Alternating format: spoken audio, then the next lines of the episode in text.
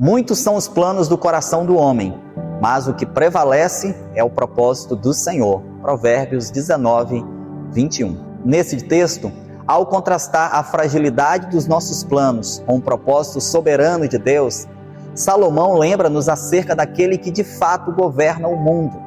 Nesse momento, pare um pouquinho. Volte ao final do ano de 2019 e pense sobre tudo aquilo que você havia planejado para o ano seguinte. É bem provável que venha à sua memória algum projeto que possa ter sido deixado de lado por conta da pandemia. Em 2020, a disseminação do coronavírus expôs a fragilidade do mundo em que vivemos. Pequenos planos que fazíamos, coisas comuns, normais, como ir ao trabalho, à escola, ou até mesmo nos reunimos como igreja, tiveram que ser abortados ou adaptados. Alguns fundamentos aparentemente inabaláveis, que na visão de muitos garantiam a sustentabilidade da sociedade, foram abalados. De repente, começamos a ficar preocupados e entristecidos com a enfermidade que nos rodeava. O mundo parou e a nossa esperança cessou.